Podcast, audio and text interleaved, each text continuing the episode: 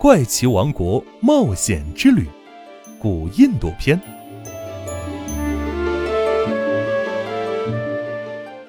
第十三集，到了罗刹国。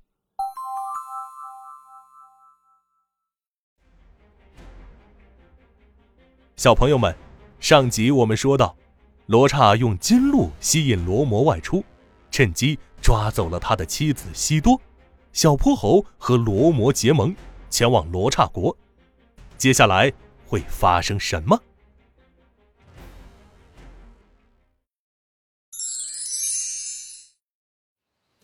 据罗摩说，罗刹国距离他们所在的森林大约有五百多公里，如果步行前往，没个十天半月肯定到不了。那时候，冰箱里的蛋糕估计都要长毛了。小泼猴心里想着。走了没几步，哼哼猪已经呼哧呼哧地喘起了粗气。罗摩先生，我们可以乘坐飞艇去罗刹国。小泼猴连忙说道：“飞艇是什么？”金斗号出现。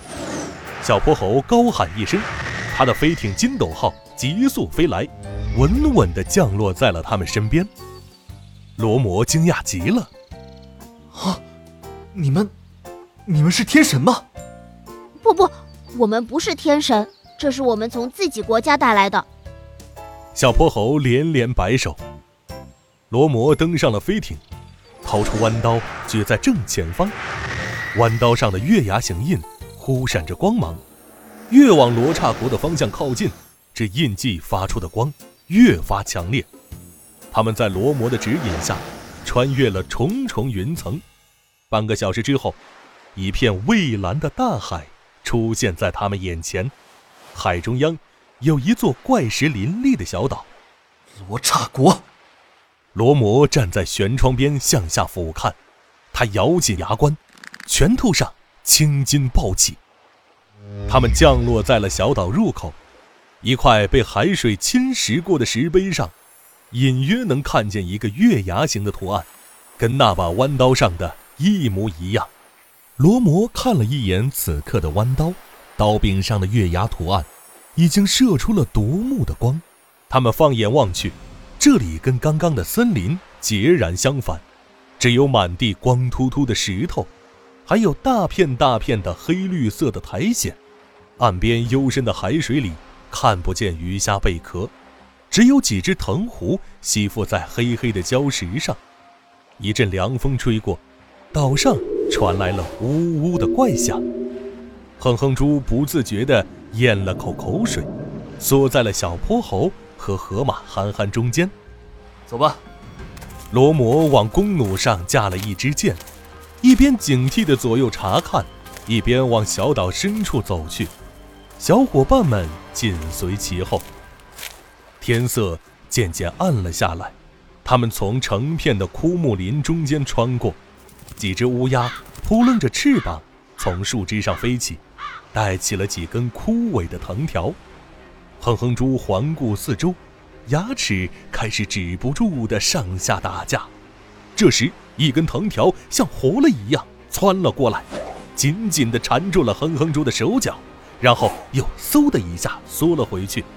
哼哼猪瞬间就被倒挂了起来。森林里出现了两点。绿莹莹的光，罗刹，小泼猴的心一下子提了起来。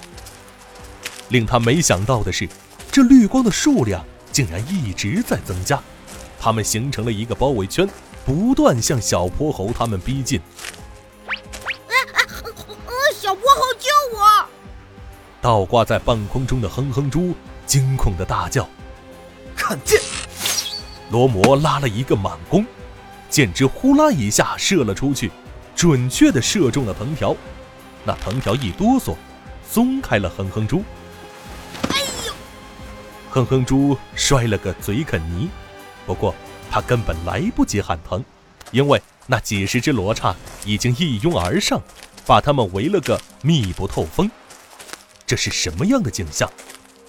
几十只凶恶的罗刹，上百双忧虑的眼睛。他们呲着尖利的獠牙向小泼猴他们步步紧逼。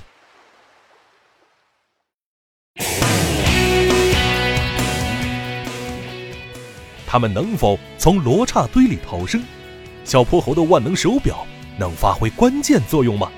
请听下集巨型罗刹现身了。